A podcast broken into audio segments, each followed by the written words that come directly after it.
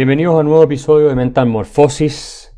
A los que están oyendo por Spotify, los invito a suscribirse al Patreon, donde pueden escuchar estas intervenciones íntegramente. Es importante que armemos una comunidad donde se pueda discutir racionalmente y con profundidad estos temas, porque francamente la discusión en los medios de comunicación tradicionales es una catástrofe. Así que los invito, súmense, el costo de suscripción realmente es mínimo, los va a motivar para seguirlo eh, y además eh, me ayudan a mí a continuar en esta causa tan difícil, eh, cuesta arriba y que requiere la mayor cantidad de gente posible para que las ideas de la libertad las sigamos difundiendo. Bueno, hoy día vamos a hablar de un tema que está de moda estos tiempos, eh, aunque no de la forma en que eh, uno esperaría, y tiene que ver con el retorno de Bismarck.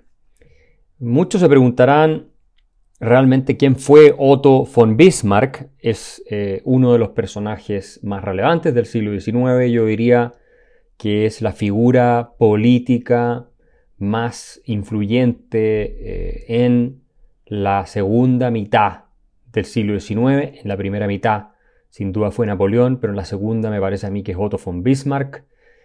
Y bueno, Bismarck es un eh, prusiano, ¿verdad? Un eh, descendiente de aristócratas, eh, de los famosos Junkers, que son nobleza terrateniente prusiana. nace en Prusia. Él em, no es una persona que le interesa la política así desde nacimiento, eh, necesariamente. Él termina dedicado a la política de manera relativamente casual, cuando le piden reemplazar a un miembro del Parlamento prusiano que se enfermó, entonces él, él lo reemplaza.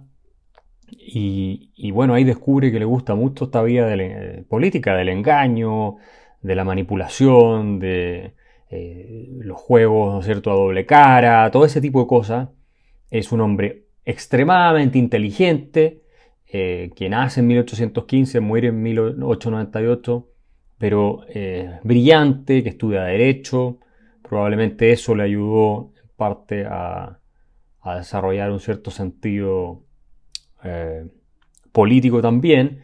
Y después termina siendo embajador de Prusia, delegado diplomático en distintas partes, en París, en San Petersburgo, eh, en Frankfurt. Estamos hablando que en esta época Alemania no está unificada, Prusia es un reino, eh, hay muchos otros, hay eh, distintos reinados, regiones, en fin, decenas de reinados y regiones que están separadas, que tienen su propia administración. Y, y Bismarck era conocido también como el loco Bismarck porque era bastante descriteriado en sus opiniones, a pesar de ser un, gran negociador político, eh, era muy eh, eh, desatinado, decía cosas a veces chocantes. Y, sin embargo, cuando le toma el gusto a la política, se mueve de tal forma que el rey de Prusia, Guillermo I, lo termina nombrando en 1862 primer ministro de Prusia. Eh, y esto es eh, muy importante, porque Bismarck era eh, extremadamente astuto y manipulaba a él al rey. En realidad él era casi el rey de Prusia, ¿no? No, era Guillermo, pero en la práctica él era la figura más relevante desde el punto de vista del poder. Y su objetivo era la unificación de Alemania. su sobrenombre, el canciller de hierro, tiene que ver con el hecho de que él se proponía objetivos y era tenaz en conseguir esos objetivos. No se doblegaba absolutamente ante nada. Y este hombre, como decimos, muy brillante, eh, en este eh, proyecto que tiene de unificar Alemania y crear el segundo Reich, el primero había sido el Sacro Imperio Romano Germánico, que duró muchos siglos, ¿no? Desde el siglo IX hasta 1806 prácticamente. Eh, bueno, es el primer Reich, el segundo Reich es el de Bismarck y el tercero obviamente es el de Hitler, así lo llamaron, las tres de Reich, el tercer Reich, Alemania. Entonces Bismarck hace la guerra con Dinamarca, le arrebata territorios, Schleswig-Holstein, Lauenburg, otros, después hace la guerra con Austria, consigue Hessen, Frankfurt, Hannover y otras regiones, y finalmente logra hacer o desatar una guerra con Francia, que la hace de manera bastante eh, malas, por malas artes, porque las tensiones entre Francia y Alemania eh, son históricas y, desde las guerras napoleónicas había habido muchísimo resentimiento con Francia, entre franceses y alemanes en realidad. Y el año 1870, eh, cuando empieza esta guerra franco-prusiana, se desata porque se abre en España eh, el trono y se le ofrece a un pariente del rey Guillermo I que asuma el trono de España. Y eso, obviamente, Francia se siente muy amenazada y se baja esa candidatura del pariente, este príncipe, Leopoldo, eh, pariente del rey Guillermo de Prusia, se baja esa candidatura, pero el embajador francés en Prusia en, un balneario, en un lugar de vacaciones, se le acerca al rey y le pide garantía de que ningún pariente de él va a tomar el trono en España.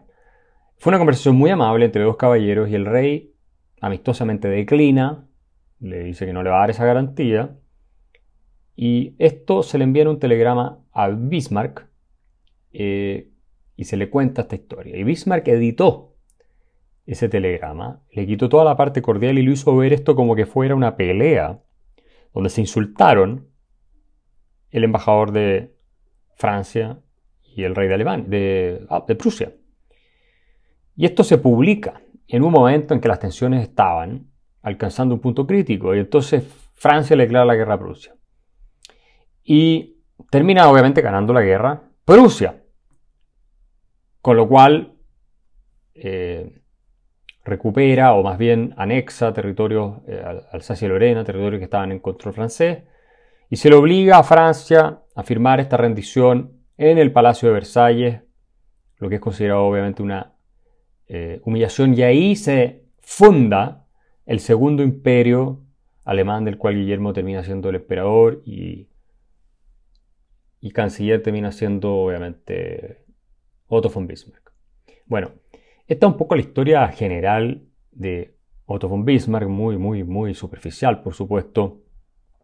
Él es un hombre conservador que cree en el derecho divino de los reyes a, gobernar, es anti-católico, es anti-socialista, es antidemócrata, es nacionalista, es militarista, a pesar de no haber sido nunca general, ni mucho menos, o él utilizaba uniforme, pero tenía muy poca experiencia como militar eh, y es, de manera importante, desde el punto de vista de su filosofía económica, un estatista eh, que sí es cercano al socialismo. De hecho, eh, su sistema es denominado socialismo de Estado y él acepta ese concepto, el de socialismo de Estado. Y Bismarck plantea una serie de normas que son llamadas socialismo de Estado, leyes, proyectos, en las cuales se crean seguros de accidentes para trabajadores,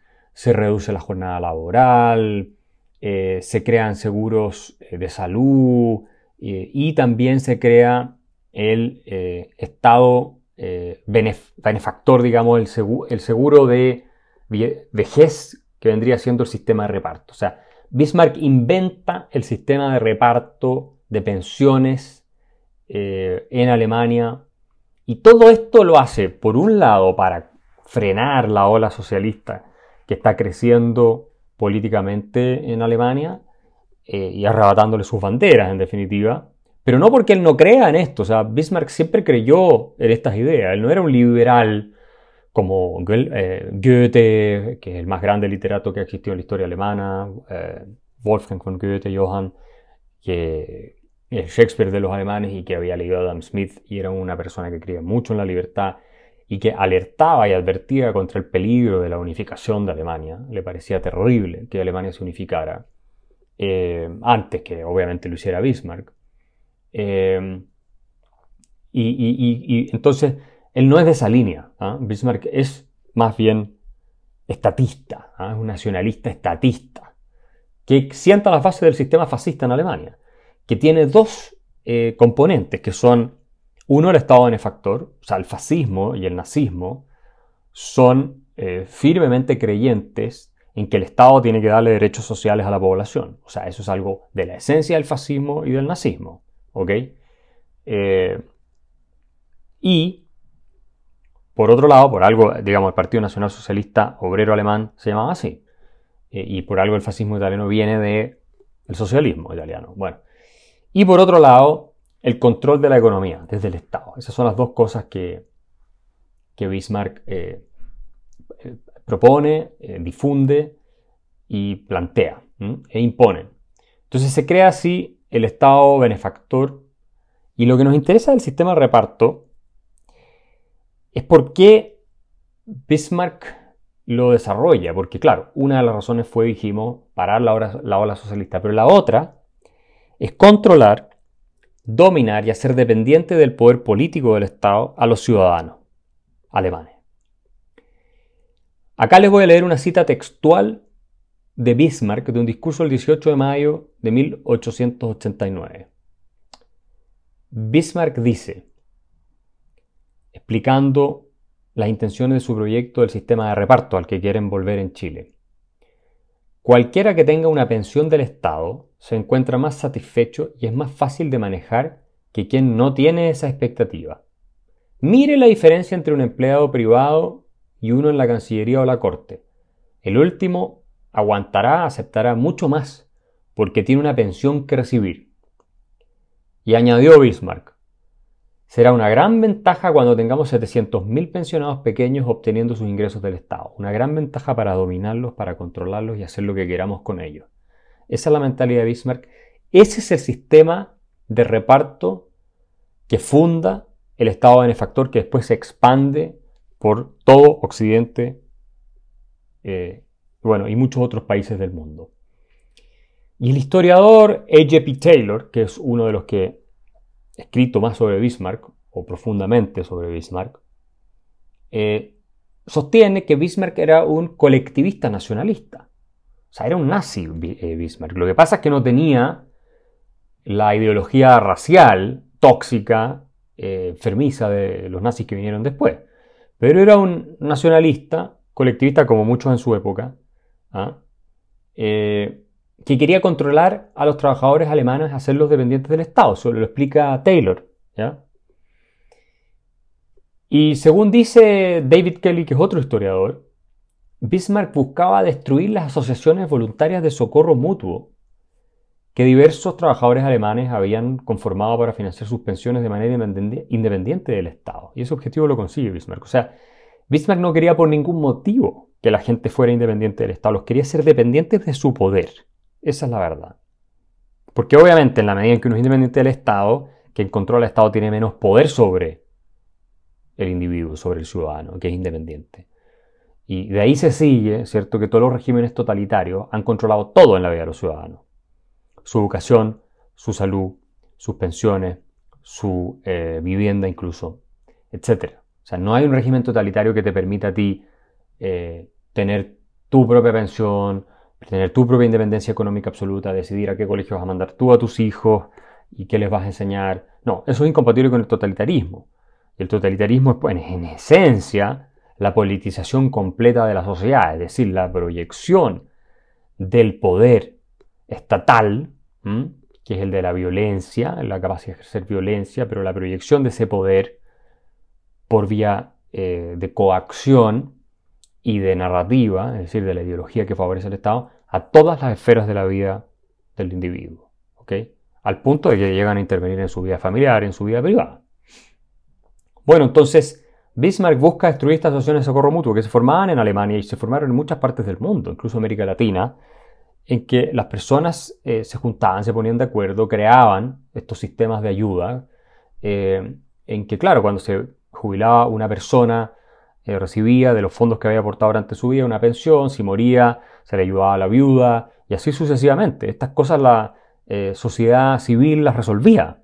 ¿ya? No era necesario el Estado benefactor que cuando se crea termina por destruir toda esta asociatividad civil, no solo en Alemania, sino en Francia, en muchas partes, en Inglaterra también, cuando empieza en el siglo XX a tomar mucha fuerza el Estado benefactor, se eh, retrae, retrocede la sociedad civil, que es la verdadera solidaridad y la verdadera responsabilidad individual. Cuando nos organizamos nosotros, ¿cierto? Para ayudar al prójimo y para ayudarnos a nosotros mismos. Esa es la verdadera solidaridad, no cuando llega un gobernante como Hitler o como Bismarck o como eh, Chávez o como Fidel Castro o como cualquiera de ellos a decirnos que ellos se van a encargar de nuestra vida y que la solidaridad se hace quitándole a otros, que no es el dinero de ellos, de los que redistribuyen, para darle a ciertos grupos que supuestamente ellos representan o que ellos van a cuidar. Bueno, entonces Bismarck hace todo esto y es interesante porque crea las bases del Estado benefactor, del Estado interventor, del Estado que dirige la economía, eh, inspirado muchísimo en las ideas de una corriente económica que se llama la Escuela Histórica Alemana de Economía que es contra la que combaten los individualistas de la escuela austríaca ya desde el siglo XIX en adelante, como, como Mises, después eh, Hayek, eh, Karl Menger sobre todo. Eh, y en esta filosofía de la escuela histórica alemana de economía, no existen las leyes económicas universales. Lo que ellos sostienen es eso, que todo este liberalismo inglés, esta economía clásica inglesa, es, no tiene sentido, no tiene fundamento, porque las leyes económicas no son universales, son locales. Entonces, la escuela histórica alemana dice que es muy importante estudiar historia, sociología, incluso derecho de cada región para entender cuáles son las necesidades económicas de esa región, las realidades económicas de esa región y entonces establecer políticas que permitan a esa región salir adelante. No se aplica para todo esto que el libre comercio funciona, no se aplica para todos que los precios eh, cumplen un rol, ¿no es cierto?, asignar recursos, no se aplica para todos, ninguna de todas esas cosas de leyes universales de la economía. Entonces esto sienta las bases y era muy dominante esta eh, ideología en Alemania ya hacia la época de Bismarck, segunda mitad del siglo XIX en adelante. Se habían deshecho todos los profesores liberales de economía. Y ellos dominaban las universidades y justificaban el poder imperial, además, eh, sobre la economía. Entonces era muy dominante esta ideología estatista que después pasa a, infectar al resto del mundo, ¿no? Estados Unidos en todas partes con la creación de estados benefactores y todo lo que fue el movimiento progresista, etc. Y eh, crea las bases de esta economía eh, dirigida, de una economía eh, protegida, intervenida por el Estado, más, hay que decir, ¿cierto?, este estado benefactor donde se hace depender a la gente. Y esto sienta las bases de lo que es el sistema nazi de los eh, régimen que parte del año 33 en Alemania y que obviamente atraviesa toda la República de Weimar, que termina colapsando en parte, no solo por las reparaciones de guerra, sino porque las cargas del Estado benefactor son insostenibles. Después viene la Gran Depresión de los años 30, eh, del 29, en fin, y eso pone a los nazis definitivamente en el poder. Pero Hitler, y esto lo explica Goetz el historiador alemán, eh, desarrolló un masivo Estado benefactor sobre la base de lo que ya había montado Bismarck.